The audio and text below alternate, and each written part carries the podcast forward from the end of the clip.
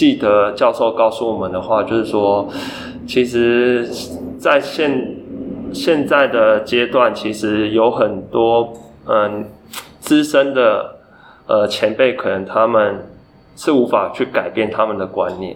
他老师鼓励我们去影响，呃，更小的朋友，他就像会，他们就会像种子一样去散发好的呃正确的训练观念。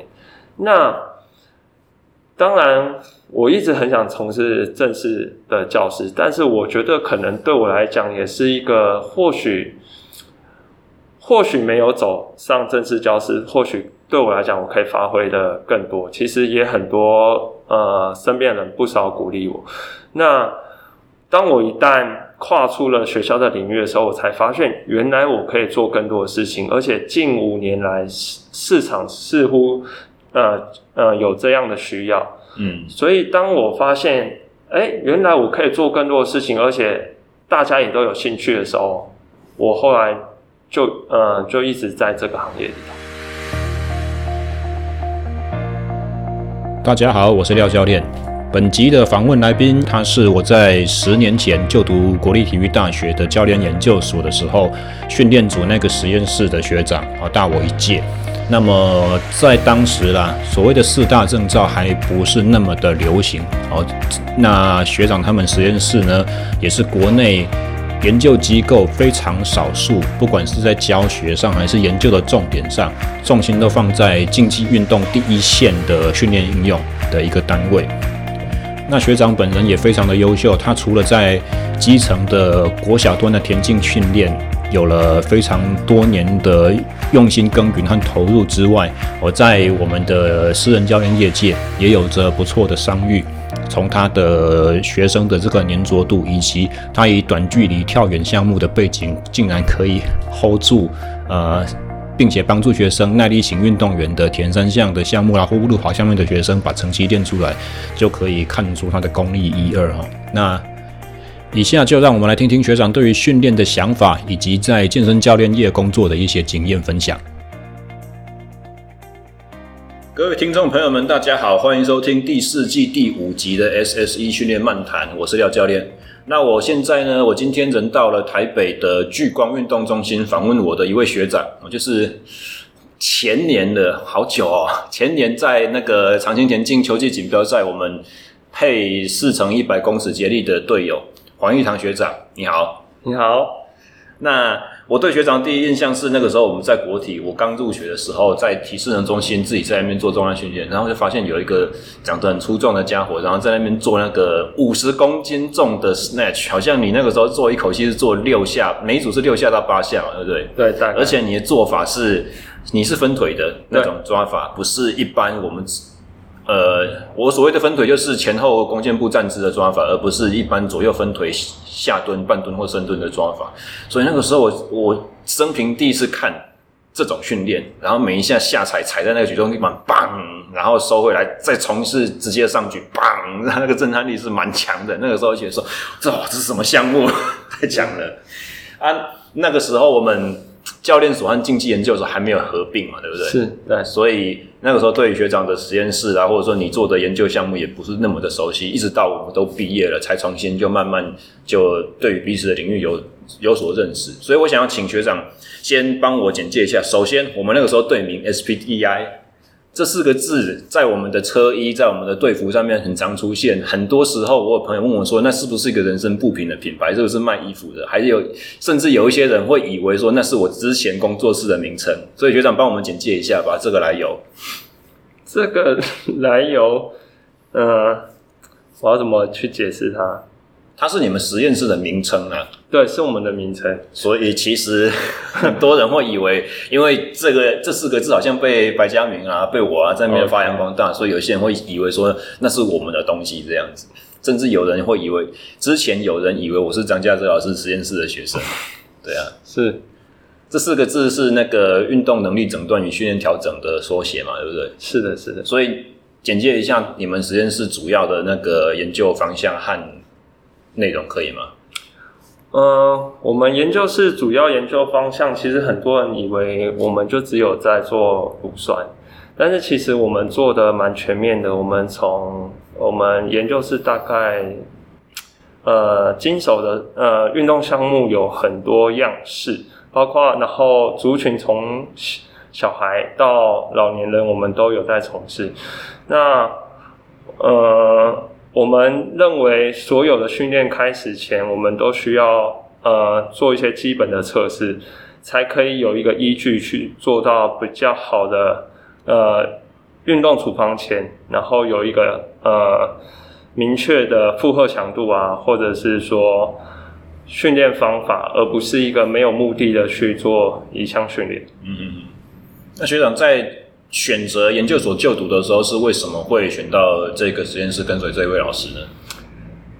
呃，一来我们就是我们在读，呃，我对训练比较有兴趣，那会找到呃我的教授张家泽教授的关系，是因为我的高中教练，我高中教练跟嘉泽教授是呃在大学是同学，都是就读，哦是哦，对。台台体，嗯，那我的教练是玩雪橇的，那他很推荐我，如果未来要读研究所，一定要去找这这位教授。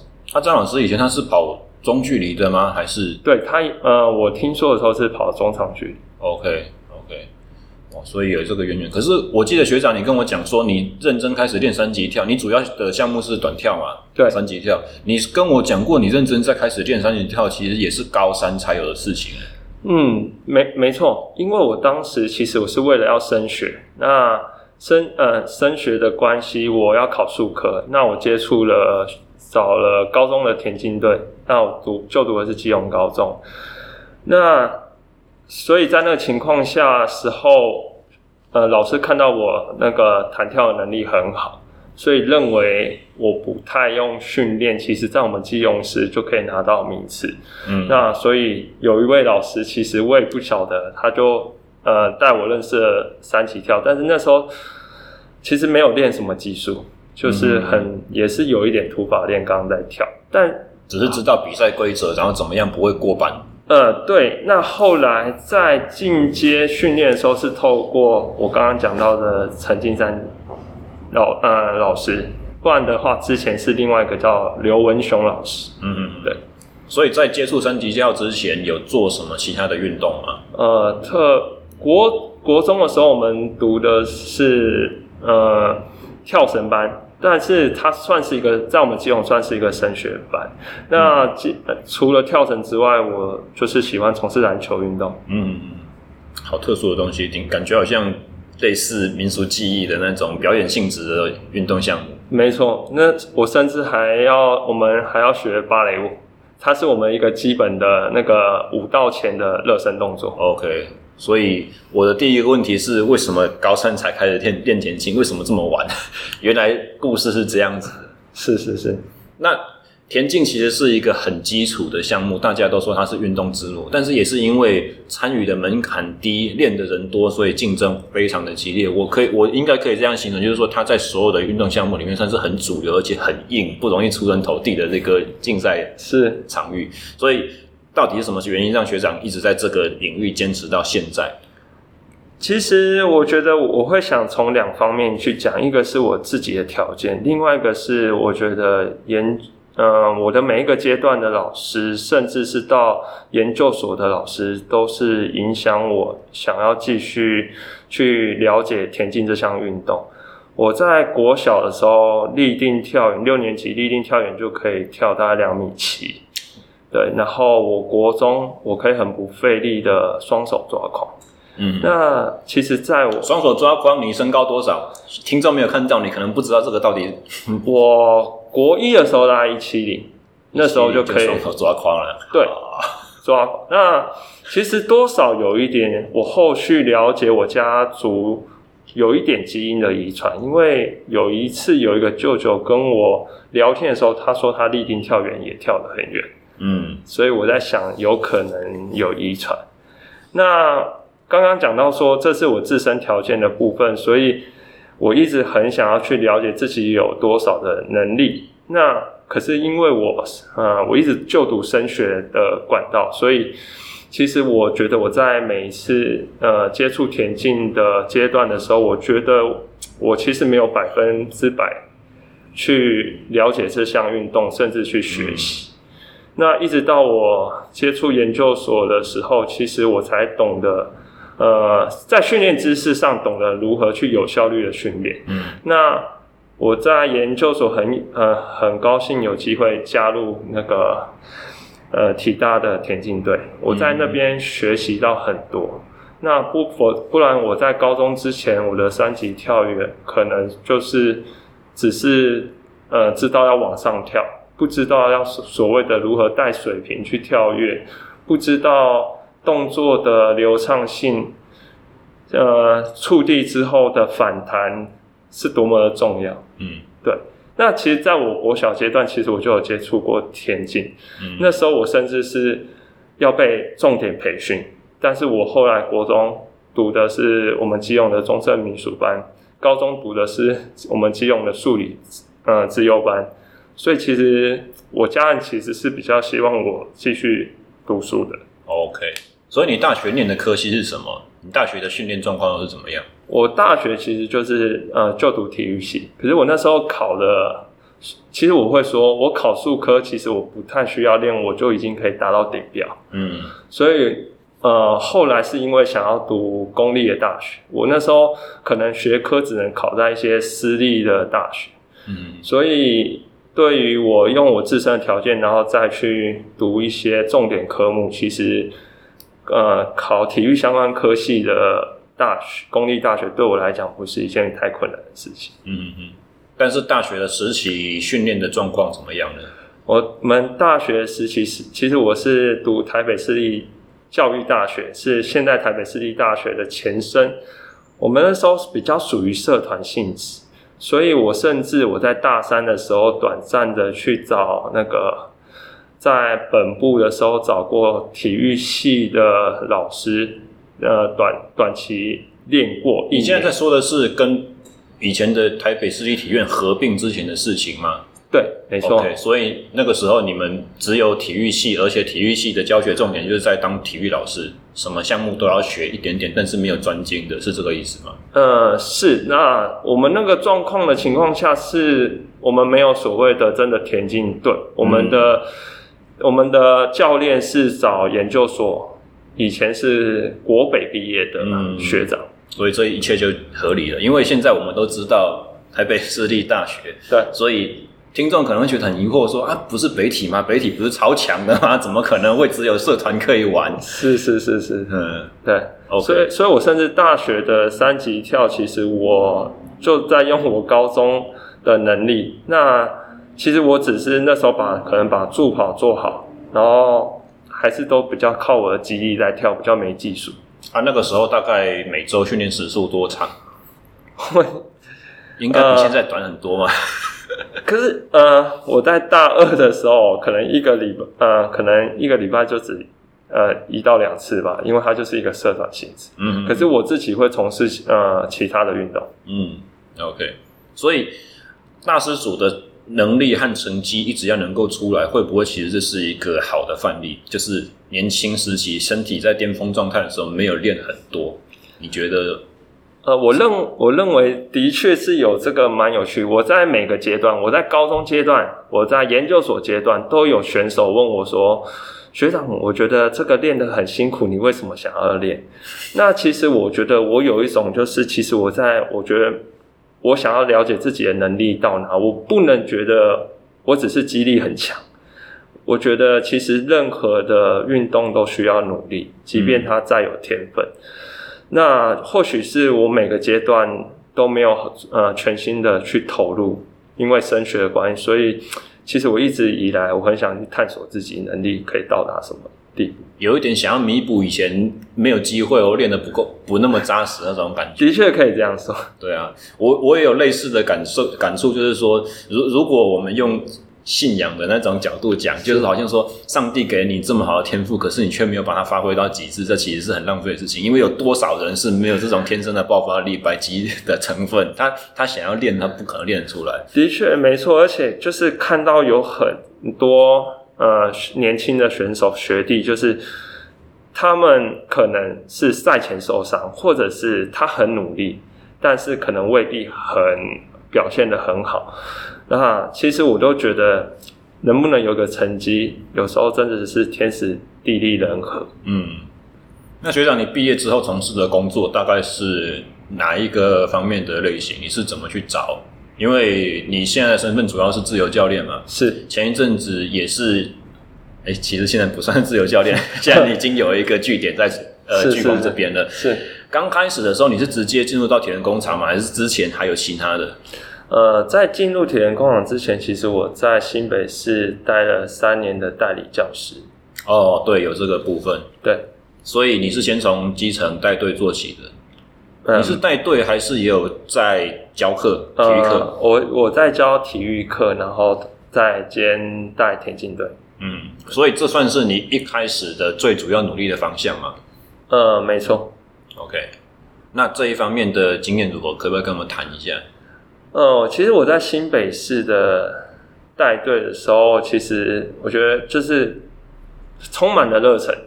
那至今其实也没有减少，但是我在新北市在带队田径队小朋友田径队的时候，其实我觉得真的很不容易，因为我觉得一个呃团体的。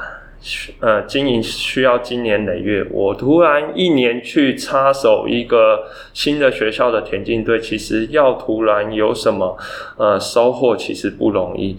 那其实我呃，我后来也会去调整自己的想法，其实就是我在每一年，我可以嗯，把我过去训训练的观念，然后带给他们比较重要，但成成绩就是其次。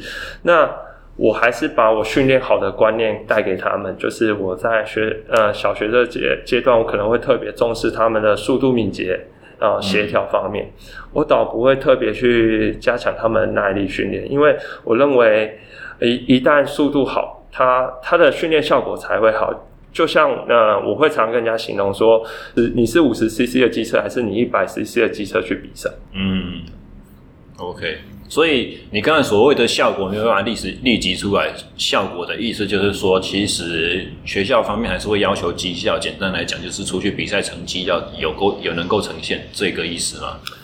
呃，其实我在呃新北市的这三年状况是比较没有，呃是比较玩票性质。可是，但是新北市的氛围，而且其实新北市的竞争相当的大。嗯，那呃，你呃，我们可能照着方法去训练，你会看得到一些训练效果，呃，可是你会发现别人可能用很大量的训练去堆积出来的效果，你可能远远不及。嗯，对，他赶不上他的进度。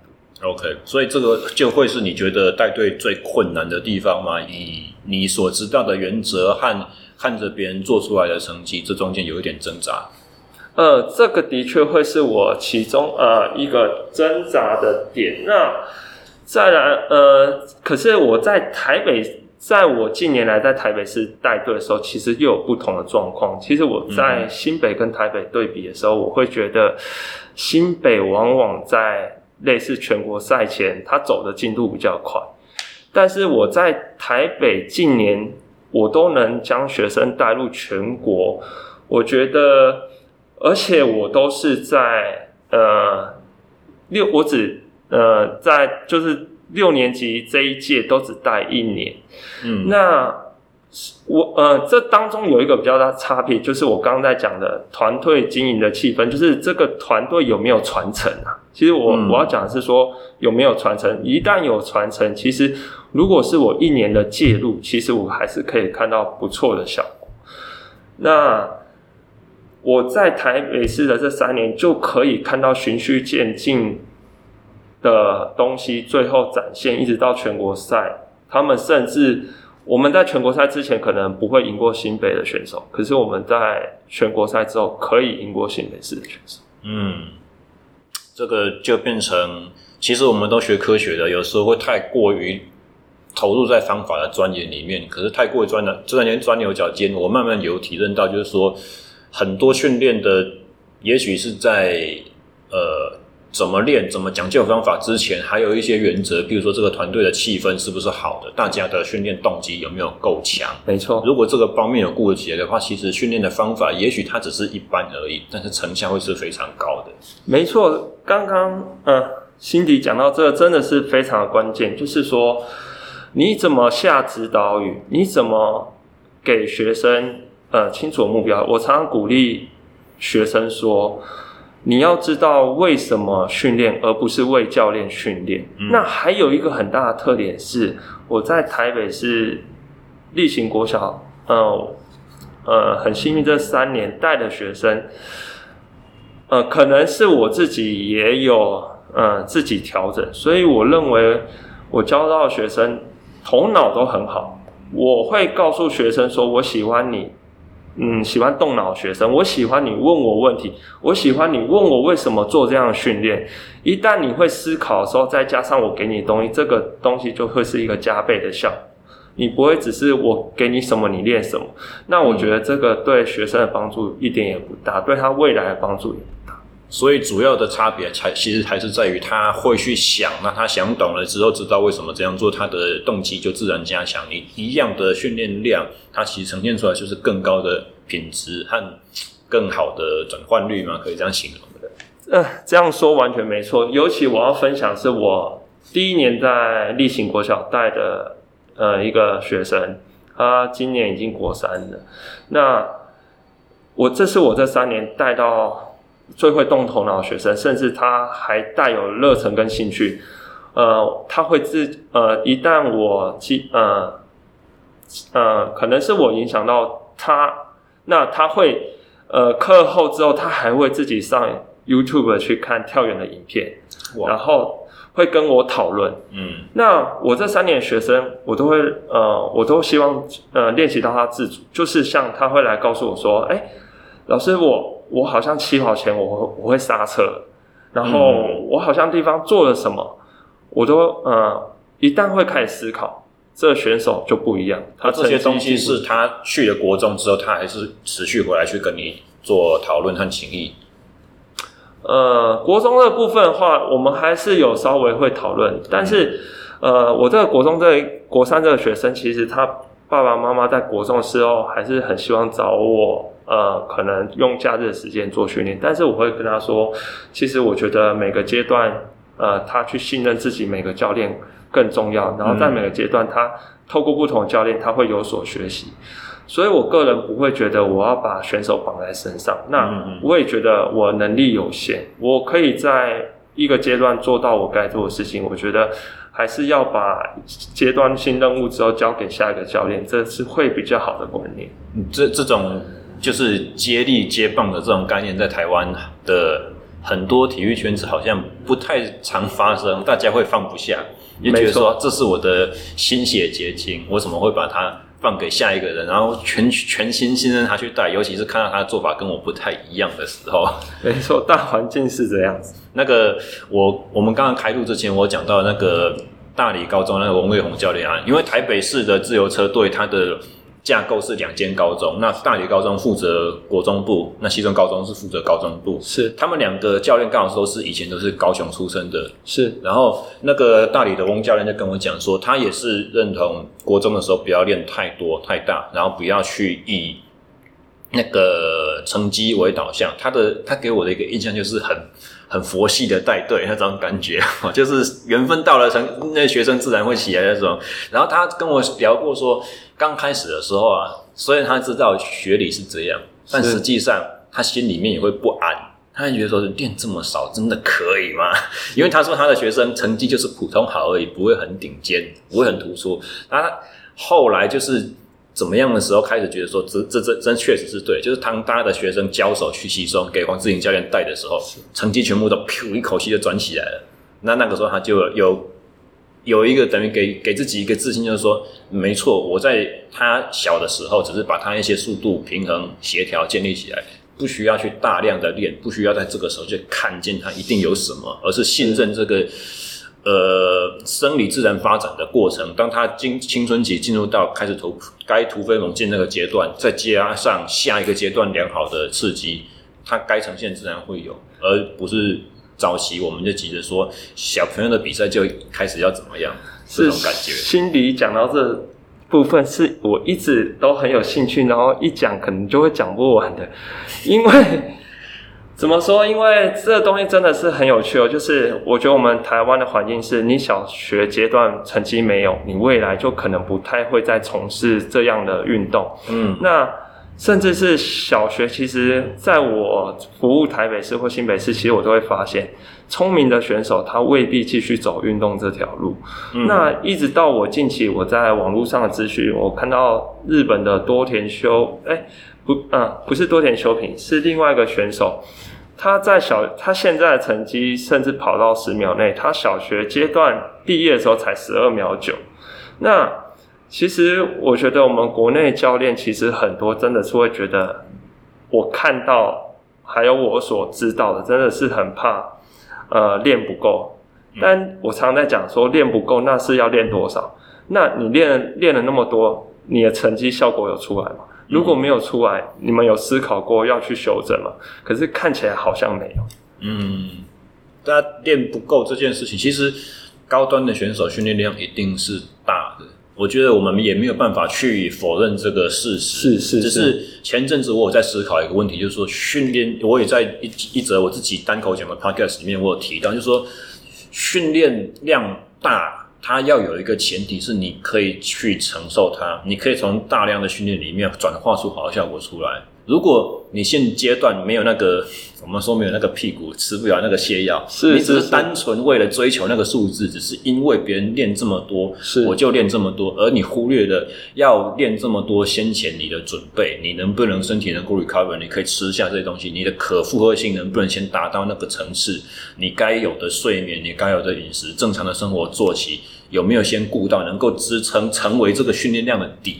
有时候我们觉得训练量多就是在打底，可是，在承受这么大的量之前，其实我们身体也要有好的底，才有去办法去转化它的效果出来。对，没错，心呃，心里讲到这点，其实我在研究所毕业的时候，其实我也调过自己的想法。其实我过去可能会为了觉得说不能练太多而去呃而去呃控制自己的训练内容，可是呢，我后来。毕业后，我找过教授，我反而，我教授，我发现我们教授过去给我们一个框架，可是，一旦我毕了业之后去再找教授聊的时候，他会就会像辛迪讲的说，呃，没有，呃，练多没有不行，而是有没有办法承受。嗯，就像我之前有听过，呃，可能苏炳添他的热身就是两百公尺。嗯，可能就可以跑十趟，而且秒数都可以跑得很很快。可是，观众如果对田径没有印象的话，可能不知道苏苏炳添是什么项目的，可以简介一下吗？呃，他是呃，他在呃东京奥运这时候跑跑跑到九秒八多，是目前亚洲人最快的记录。嗯，那而且他那个时候几岁了？他已经三十，跟我差不多岁数，呃，现在应该是三十五岁。那蛮厉害的，真的是蛮了不起。对，那重点是说，你今天例如你的热身跑完十趟两百公尺，你有没有办法继续呈现很好的呃呃体能水准？一百公尺该有的这种力学机制还能够保留着？对，呃，但你如果你没有这种你呃体能，你去做这件事情，那你后面训练根本是没有办法。所以，呃，所以才会我们说训练会有个个别化，而不是都在同呃，不是同一个课表，呃，然后同个强度去刺激。我记得以前在念书的时候，张老师很常跟我们讲说：“你干嘛去看别人的课表？你干嘛花钱去买别人的课表？”我对这件事情有一个很深的体认，就是我后来自己买过一本减量训练的教科书，那它有分前半部和后半部，它的后半部是有很多世界顶尖的选手和教练。来帮我们去做他们的一些重大大赛的赛前减量的这种呃策略的描述，其中有一个是 Michael Phelps 的教练，是那 Michael Phelps 的教练就把他当年度一整年准备世锦赛和准备奥运的年度计划，就直接写在他的那个章节里面。我那个时候就有个感觉，后来我也很常拿出来跟人家讲说，你为什么要觉得那个是机密？这不是机密的东西啊！Michael Phelps 的课表一整年怎么练就在那边。你如果练完，你跟你有办法吃下这个课表，你就会成为 Michael Phelps 吗？不可能啊！所以每个人每个人条件不一样，绝对不会是他不是照本宣科抄小抄作业就可以做得出来的事情。没错，没错。那之后是怎么样子的机会去到业界？就是从。带学校的队伍啦，带体育课啦，进入到私人教练业这个我们说带有很高的服务业性质的这个行业，是中间有没有什么样子的重大的转换？为什首先讲讲看，为什么会想要做这个这一步的跨越？在做小呃，先在小学阶段的时候，其实我我有常常会一直记得教授告诉我们的话，就是说。其实，在现现在的阶段，其实有很多嗯资深的呃前辈，可能他们是无法去改变他们的观念。他老师鼓励我们去影响，呃更小的朋友，他就像会，他们就会像种子一样去散发好的呃正确的训练观念。那当然，我一直很想从事正式的教师，但是我觉得可能对我来讲也是一个或许，或许没有走上正式教师，或许对我来讲我可以发挥的更多。其实也很多呃身边人不少鼓励我。那当我一旦跨出了学校的领域的时候，我才发现原来我可以做更多的事情，而且近五年来市场似乎。呃呃，有这样的需要，嗯，所以当我发现，哎，原来我可以做更多的事情，而且大家也都有兴趣的时候，我后来就呃就一直在这个行业里头。应该是说，竞技运动好像本来就不应该只是学校单位和学生的事情，可是，在台湾竞技。运动永远都是被叫做体育，就是身体的教育，就是归在教育部底下管的。好像你毕了业之后，你就应该干一点正经事，你就不要在那边搞性沙，再继续 继续玩这些不是大人该做的事情。所以路很窄、很局限，而且很传统，不容易有变化和想法。如果我们可以从外围去刺激的话，也许对整体是更健康的，也更像。真的，西方国家他们的会有的那种运作模式这样子是没错。而且说到这个时候，我也想到我我接触到很多的成年人，呃，刚开始接触到的学生的时候，他都会跟我讲他们过去对体育，呃，小时候的体育不好的经验，可能动不动就是一直跑步，呃，打躲避球，女生的话被打，她就不想上课。那其实他才发现原来。他可以了解自己的身体状况，原来他四十几岁，他身体能力都还可以改变。嗯，然后他才发现，我觉得我个人的特质，呃呃，在教教学过程是很不错的。那我也谨记我的教授告诉我们说，指导语要是正面用语，例如他的确跑得很慢，嗯，但我们应该说你可以跑得更快更好。嗯，而我们不要去说，哎，你怎么跑这么慢？那其实这个影响我在呃平常从事训练的时候，我都是去做正向鼓励。当然，学当学生他怀疑说，呃，教练，我真的有做这么好吗？其实我真的跟他说，我不，呃，你不用怀疑，我真的认为你做得很好。但我我往往，其呃，我这我从事教练部分，其实我一旦说什么，就是这个样子，就是。久而久之，他们会知道我真的是在肯定他，而不是在敷衍他。嗯，但这个也，你从社会人士训练经验，其实我也想回去聊刚才的一件事情，就是说，有时候我们会讲很多很有天分的孩子，他的父母还是希望他接下来是走念书的这条路。那当你所谓的流失这些人才，他没有继续练的时候，刚开始的时，你刚开始你会不会觉得说很可惜？很很不是滋味，就是说他其实继续努力下去，其实是可以大有所为的。其实我不会有这么的挣扎，然后可是我会觉得说，一直以来我觉得教练能不能给学生一个保证，其实很困难。对，其实我们不能给的，我们不能去承担他的过呃未来。那其实我在教呃我在教导小朋友这个阶段，跟我认为是说，能够训练精英是少少之又少。我们真的是希望他未来可能对体育更有贡献，然后对运动是有好的，他能够去培养兴趣。嗯，那所以他包括自己过去的经验来讲。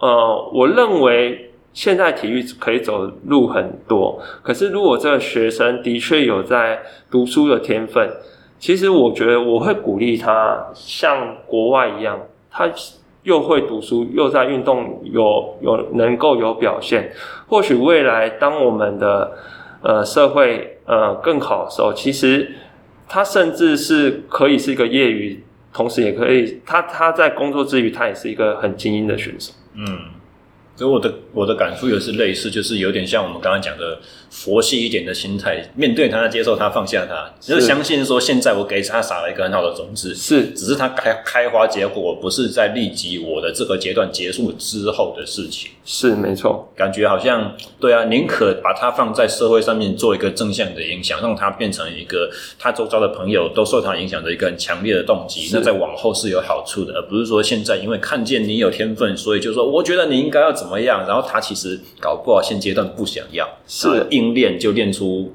从此对这个东西产生排斥，以后我觉得跟训练永远都没有关系，毕业之后就再也不搞了，这样。没没错，而且或许他现在他的家长对他还是会有所限制，可是他对于他未来的孩子，可能他会有很多很正面的，认为，哎、嗯，学业跟那个运动是不会相抵触的。那我这时候我要讲一个，我还是一样，我在小学带队的经验是，其实我近近年有发现，就是鼓励学生参加田径队的呃的家长，他们反而是呃在社会呃，我觉得在工作上能力或者是在社会上都是比较高位置，因为他会认为他在团队当中可以学习如何跟人家相处，去学习如何失败，然后。嗯去学习一些不是课本上的东西，而且同时他未来能够培养出好的运动习惯。真的，真的，所以也就是说，简单来讲，已经跳脱了以前我们觉得说啊，你就念书没前途，你就不然的话，你去运动好了这种感觉。没错，现在的社会其实真的很，我们讲比较比较安逸，比较顺遂，所以很难有。我我我在想。小孩子的学习成长的路上，真的除了运动之外，你几乎没有任何时候可以让他面对到逆境，面面对到一些很艰苦、一很艰困、很难去处理、很难去克服的这种冲突的情境。所以，透过运动，真的是可以让不管我们说是身身体上的一些能力的筹备，或者是他的一些个性上、性情上的这种。准备都会是有非常正面的贡献，它不会是只有单指运动能力这方面的影响。没错。那么刚刚聊开了，回到 如何进入到业界，你那个时候是用什么机缘去到建那个铁人工厂这间公司，然后在那边待了多久，然后训练的呃经验大概是怎么样子？嗯，我在铁人工厂之前，我在。那知呃，在台北市知名的体育课，我当过巡场的教练。那在那情况，哦，那那今天我去过了，很早开始的时候，一分钟一块钱。是是是。然后在那边认识了一个也算是体育圈的学长，呃，叫 Gabi。那嗯，其实，在聊的过程中，因为我后来知道铁人工厂，它就是比较呃，当时我认为是跟一般。又比较不一样，就是他有在做一些选手训练，而且是有专项性的。那特别是铁人三项跟耐力有关。那我觉得这又是我过去所学呃主要的东西。那我觉得在这个地方应该我可以有所发挥。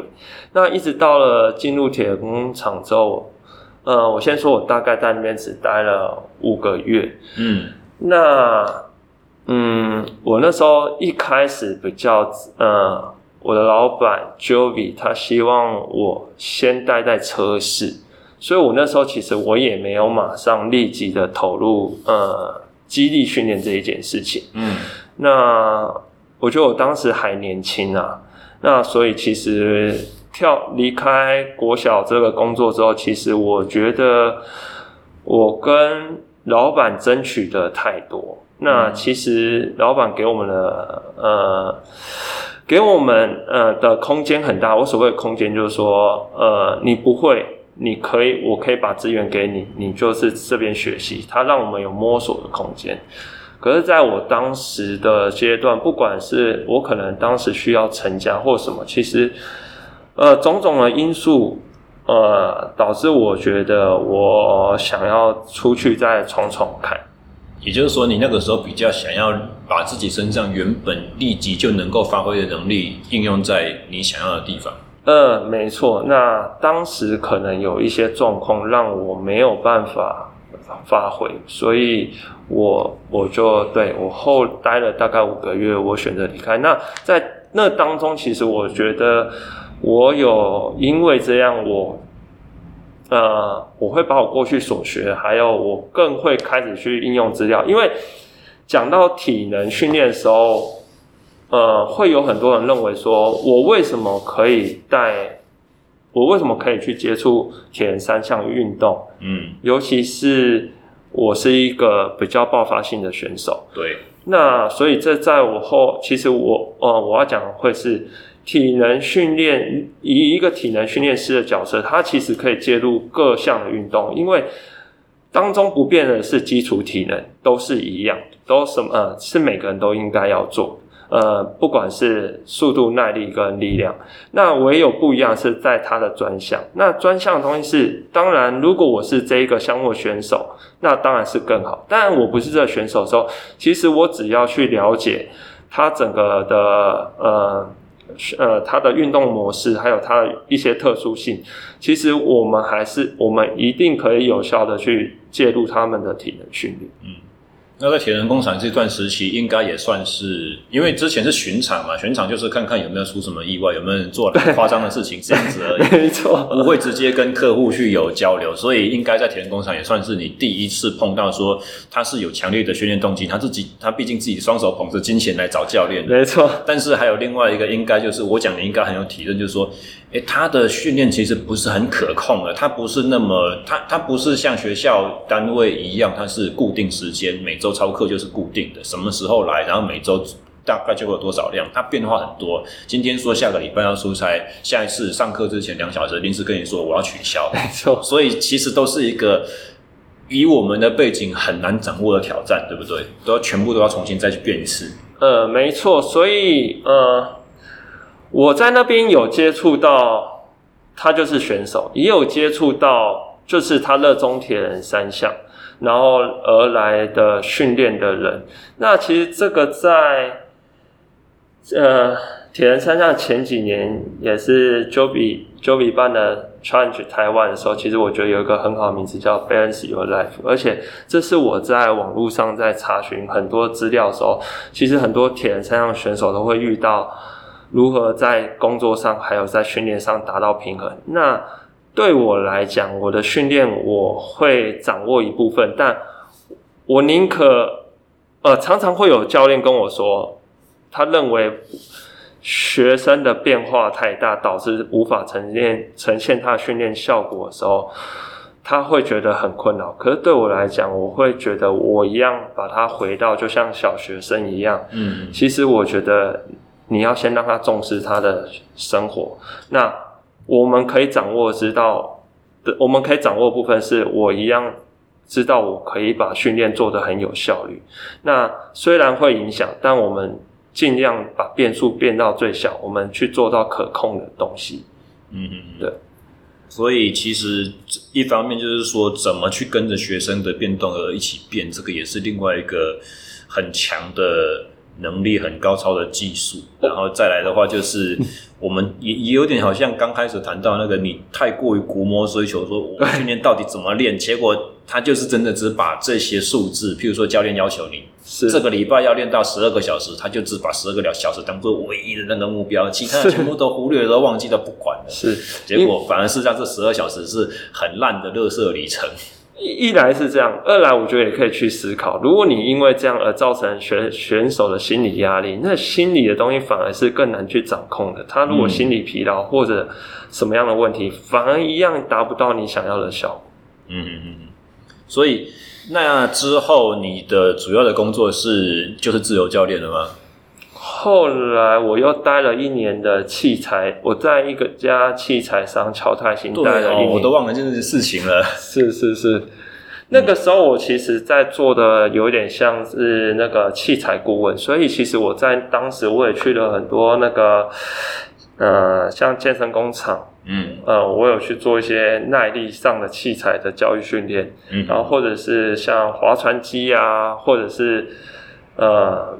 嗯，对，不同的器材的那个教育训练，OK。所以那个时候是全职，还是你还是还依然有自己在带一些学生？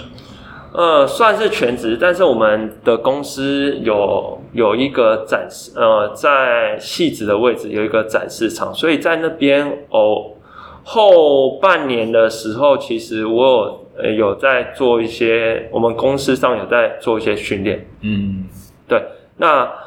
那时候有三个呃，有三个学生，就是一直到现在也都还跟着我。那那个时候的学生是乔泰新的员工，还是他们的合作对象，还是外界是可以去那边付费上课？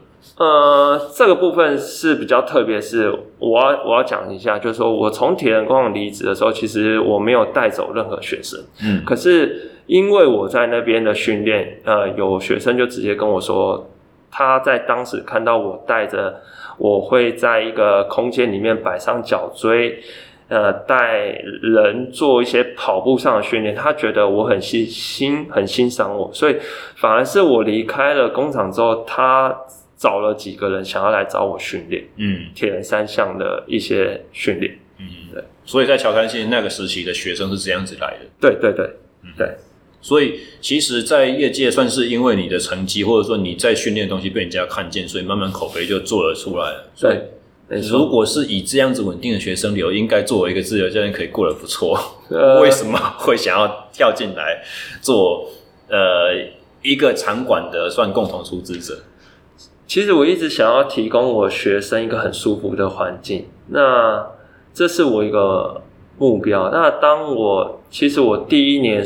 第一年出来做自由教练的时候，我可能只有五六个学生吧。但是我觉得那个阶段，我觉得就其实我觉得可以满足生活了。嗯，那一直到我结婚生呃有了孩子的时候，我当然在金钱上我会有更呃我觉得需要的更多。但是其实我在第二年也只增长了十几个人，呃，大概十二个左右吧。一直到第三年，今年第四年的时候就是。成长了蛮多，大概身上有五十几个学生。嗯，所以是为了要有呃稳定教课的场馆，不受一些长租地点的这种条件的变动所影响吗？是出于这种动机吗？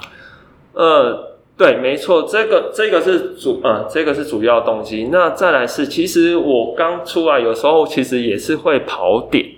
但是其实我觉得跑点当然对于呃授课的效率不高。那其实有时候场馆的时候，你会遇到 各式各样的教练。其实我们在做教练，应该有时候都会彼此去看一下那个 彼此的状况。但我我我会认为，我心中会有一个原来哦，这样也可以当教练。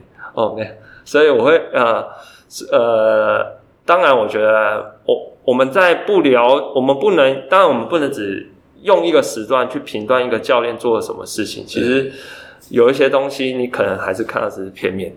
一一是是没错啦，但是你学长你讲到的，我我之前完完全全一模一样的情境，就是有时候我在带学生的时候。我其实我没有很喜欢看别人在做什么，可是因为那个真的是太夸张了，所以你会分心，然后就 那些创伤，然后就还跟我学生偷偷比说，你看你看做那个什么东东这样子，真的没有自己的场馆，这不太好。刚开始的时候我会，后来慢慢的我真的在。已经见怪不怪，其实我也不太会再去 再去那个，或者也许是放心胸宽大一点讲，对对，搞不好其实这个也是有用意，只是我没有看到他其他在干的什么这样子。的的确的确。OK，所以讲到了刚才讲到说工作和生呃训练的平衡，其实，在当教练和你，因为你现在还是持续维持着非常扎实的自主训练，这不管是你在带的学生，或者是你自己本人，其实也是一个重要的课题嘛，对不对？有时候我常常看见你在上一秒钟还在干什么，下一秒钟怎么突然出现在板桥田径场，或者出一身台北田径场小区在那边，然后练了一个小时都是很高强度的东西，砰砰砰砰，然后回去又教课了，这种空间，这种。这种小小一两个小时的时段，到底怎么样应用，它的效率才会是最高的？或者是你用什么样子的动机来告诉自己说，这个一个这个学生取消课堂这个小时，我不是去喝咖啡，而是我去加练一场。其实我我近期的那个课真的是一个礼拜很多，所以有时候学生的取消，我都跟学生分享，其实对我来讲是放松的，是我的福利。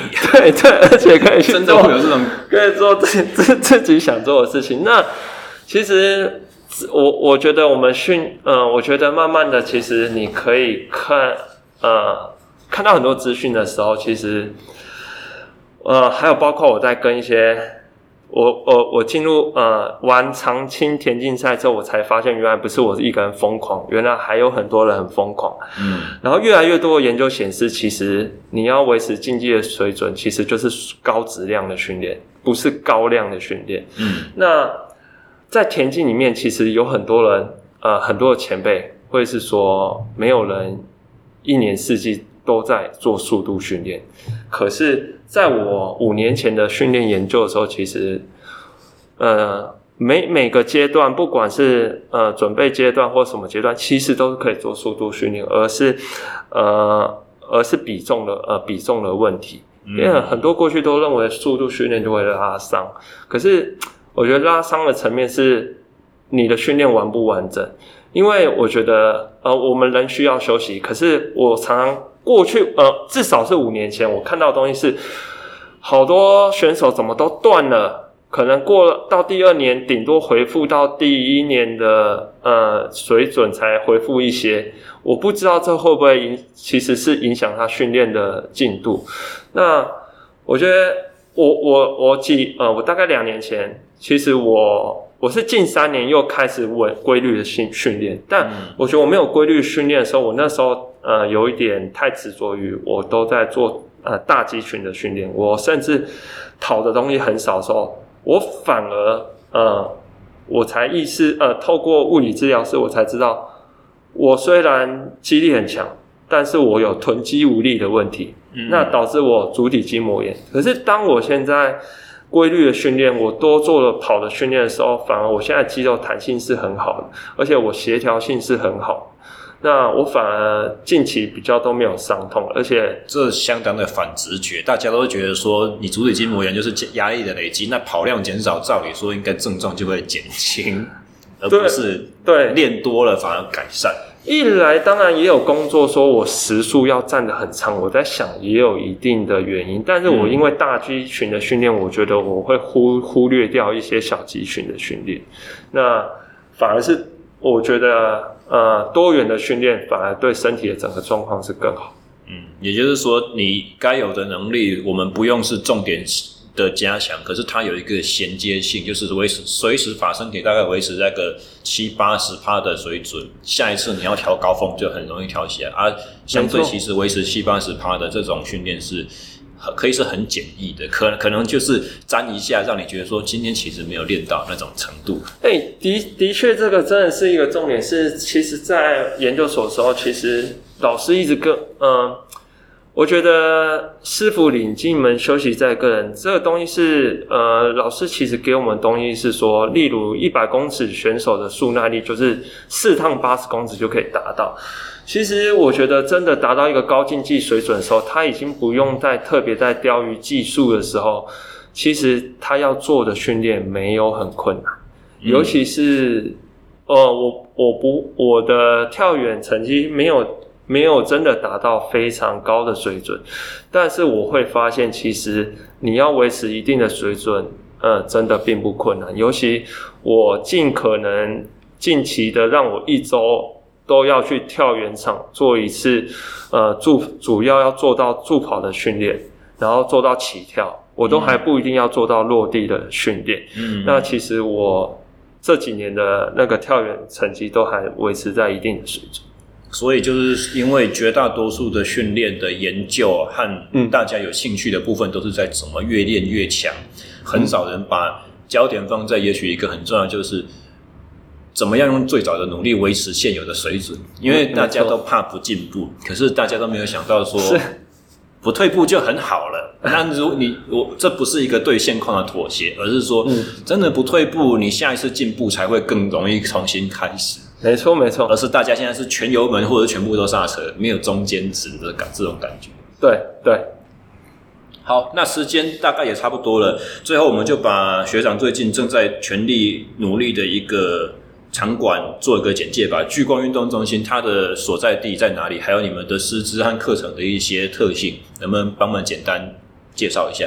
呃，我们聚光运动就在呃。呃，小巨蛋的对面，靠近裕达商事这里，楼下有一个很有名的大鼎猪血汤，那很容易找。聚光这个名字很特殊，他当初在想的时候，虽然你是后面才入股了，但是你应该对这个名字大概有一点认识吧？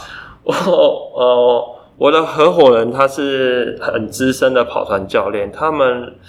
呃，英文上面他是写 Spotlight，我没有特别问他，我想说他可能会认为就是一旦出去，呃，从这边出去了就会是一个让人家可以看得到你，就是聚光都在你身上，嗯，的一个、嗯、一个想法吧。那呃，我们场地其实一开始还很特别，我们一开始其实他呃两呃前面的两位呃经营的人。他们其实只是想法很简单，想把呃可能在室外跑步的呃人可以带入室内，所以他们一开始铺了呃一个场地大概三十几平，他们大概铺了十五平的草地，嗯，然后他们还很特别的把 重训器材压在了上面，然后还画了跑道线。那其实我一进来的时候，呃，这场地很四方，其实我觉得。呃，反而跟其他场地不太一样，那我觉得蛮舒服的。看到绿色的草地，其实还蛮大片面积，不是只是拿来推雪橇的那种长条形。其实我看起来还是还蛮舒服的。对，那在我们师资上面，其实我们大部分都是由北体的学生，主要就是我合伙人他是北体毕业，他在呃，他叫呃黄玉轩，他在全中运的时候也拿过金牌，在呃。嗯，长距离表现是很好。那他大部分就会找一些资源，是他的学弟啊，或者是像我们在这边有瑜伽课，嗯，也有舞蹈课，大部分是北体的舞蹈系毕业的学生。嗯，那还有一些他在业界认识相关的呃老师来带。那我们这边其实不是固定的教练，而是算一个半合作的教练。我们提供场地，那给。有需要像这些向上瑜伽课或舞蹈课的人，我们提供他老师的资讯，然后让他们呃彼此联络，然后促成这门课这样。那近期有没有其他的开班计划，或者是现有的团班还有在持续接受新学生插班上课的？哦，我们目前就是有有呃跑者激励，那主要是由那个一个叫邱继伟的教教练。那他是也是呃北体中长跑蛮厉害的选手。那同时我们也还是同时有在瑜伽，然后我们目前的团课时段在八点到九，呃晚上的八点到九点。当然我们原本是想要呃多一些呃团体课程，但我们目前经营的还是以场租的部分。嗯，那未来如果呃，团课这个需求呃比较大的时候，当然我们也会考虑增加团课的时段，或者是我们未来提供更大的场地，嗯，把团课这个部分呃切割出来，让我们我们主要是希望让团课有更呃团课上课的人有更好环境，因为我们目前的场地可能会是在呃。呃，团课跟私私教会共用到同一个空间，所以彼此的对对对对会有一些干扰。这个我有经验，就是干扰吗？顶多就是说声音，或者是对对，有一点像我们刚才讲的会分心，就是学生在做的时候，哎，堂课好好玩，转头过去看他这样子。是是是，是，但我刚开始哦，我没有碰过的时候，其实我会想说，这样真的行吗？可是后来实际操作下去，就觉得说，哎，好像可以嘞。甚至是我曾经有，就是其他团课的学生看见我在那边上私人家庭课的时候。课后又跑来问说：“这是什么东西？我可以玩吗？”是是是，的的确，但这个是相互，呃，会有一些很正面的，当然有一些。学生可能还是会想要，哎，比较专注在那个，呃，我我举例一下，当然我们每次的开课，其实我们都会询问学生的意见，但我们也有很妙的是，前面在做瑜伽课程，然后我们后很静态的瑜伽课程，我们后面在做一对一教练，嗯，当然这对学生比较不好意思啊，但是这个基本上我们都尊重学生的呃决定，就是他如果觉得可以，我们才会这么做，嗯，对，了解，所以呃，如果。对于莒光这个场地，不管你是想要做长租的私人教练、自由教练，或者是你是想要上团课，或者是你希望找到一堂学长的这个专业的呃协助的话，要怎么样子去找到莒光？呃，通常我们在 FB 上打上聚光，或者或者是在 IG 啊，或者是。